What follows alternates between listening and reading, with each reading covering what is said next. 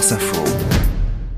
L'étoile du jour. Bonjour Marion Lagardère. Bonjour Marc, bonjour à tous. Vous la décernez, bah, ça tombe bien, à une icône de la guerre des étoiles. Oui, la saga qui compte aujourd'hui 9 épisodes, 9 films, et dont la star est sans contexte, non, pas Chewbacca, pas R2D2 non plus, mais Luke Skywalker, évidemment, le chevalier Jedi qui cherche à mobiliser ce quelque chose appelé la Force pour libérer la République des griffes de l'Empire. Bref, Luke Skywalker n'apparaîtra sans doute plus à l'écran, et c'est son interprète qui le dit, l'acteur Mark Hamill, soit 71 ans, ne souhaite plus l'incarner et il a expliqué pourquoi à CBS. Alors on ne peut jamais dire jamais, commence-t-il, mais franchement, je ne vois aucune raison de reprendre le rôle. Je veux dire par là qu'il y a beaucoup d'autres histoires à raconter. On n'a plus besoin de Luc. Moi, en tout cas, j'ai fait mon temps. C'était très bien et ça suffit. Ça suffit parce que la première fois qu'il a saisi un sabre laser, c'était en 1977, il y a 46 ans. Alors certes, ça va sans doute embêter euh, Disney et Lucasfilm pour lesquels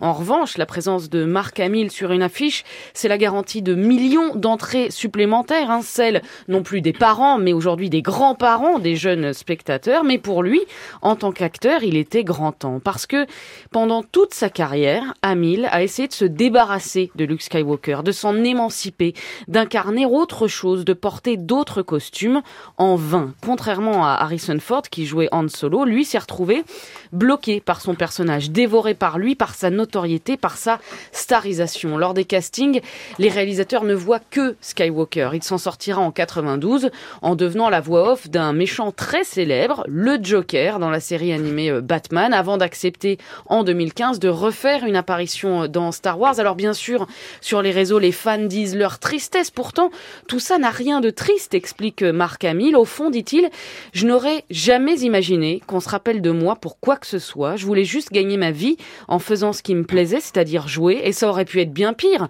On aurait pu se souvenir de moi comme du gars qui a joué, euh, je ne sais pas, euh, Hitler par exemple, alors que Luc, Luc, c'est un type formidable. Voilà, c'est donc a priori fini. On ne reverra pas Marc Hamill dans le prochain Star Wars en 2025, mais rassurez-vous, on garde le meilleur, le plus inspirant sans doute, la musique, le générique et ses variantes, évidemment.